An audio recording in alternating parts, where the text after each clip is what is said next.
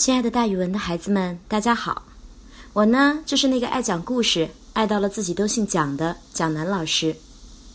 今天我要给大家讲的成语故事叫做“千里送鹅毛”。大家一定不理解，远隔千里送这么轻飘飘的东西过去干什么？这个成语呀，就是说礼物虽然微薄，却含有深厚的情谊。有一个地方官儿，偶然得到了一只稀有的飞禽天鹅。他就派一位名叫免伯高的心腹拿去向皇帝进贡。免伯高抱着天鹅，走呀走呀，走到一个大湖边上，忽然觉得天鹅有一点点脏，应该停下来给天鹅洗个澡。他就小心翼翼地把天鹅放入水中。也许是那个时候的人见天鹅见得太少了，不知道天鹅在水里比在岸上行动还要迅捷。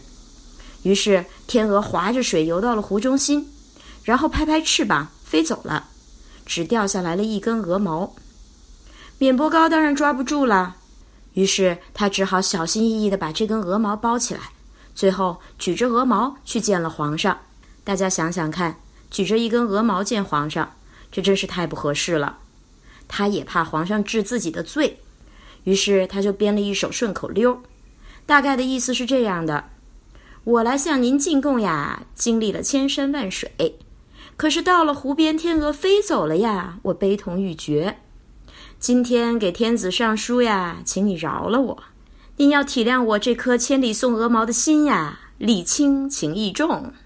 哎，我也是醉了，这么不押韵的一首歌，让免伯高一唱，居然打动了皇帝。皇帝想着，千里送过来的东西，虽然是鹅毛这样轻飘飘的东西，但是情意却是很重的。于是他饶了免伯高，这就是千里送鹅毛的故事。它用来比喻虽然礼轻，但是情义很重。好了，孩子们，今天的成语故事就给大家讲到这儿，咱们明天见哦。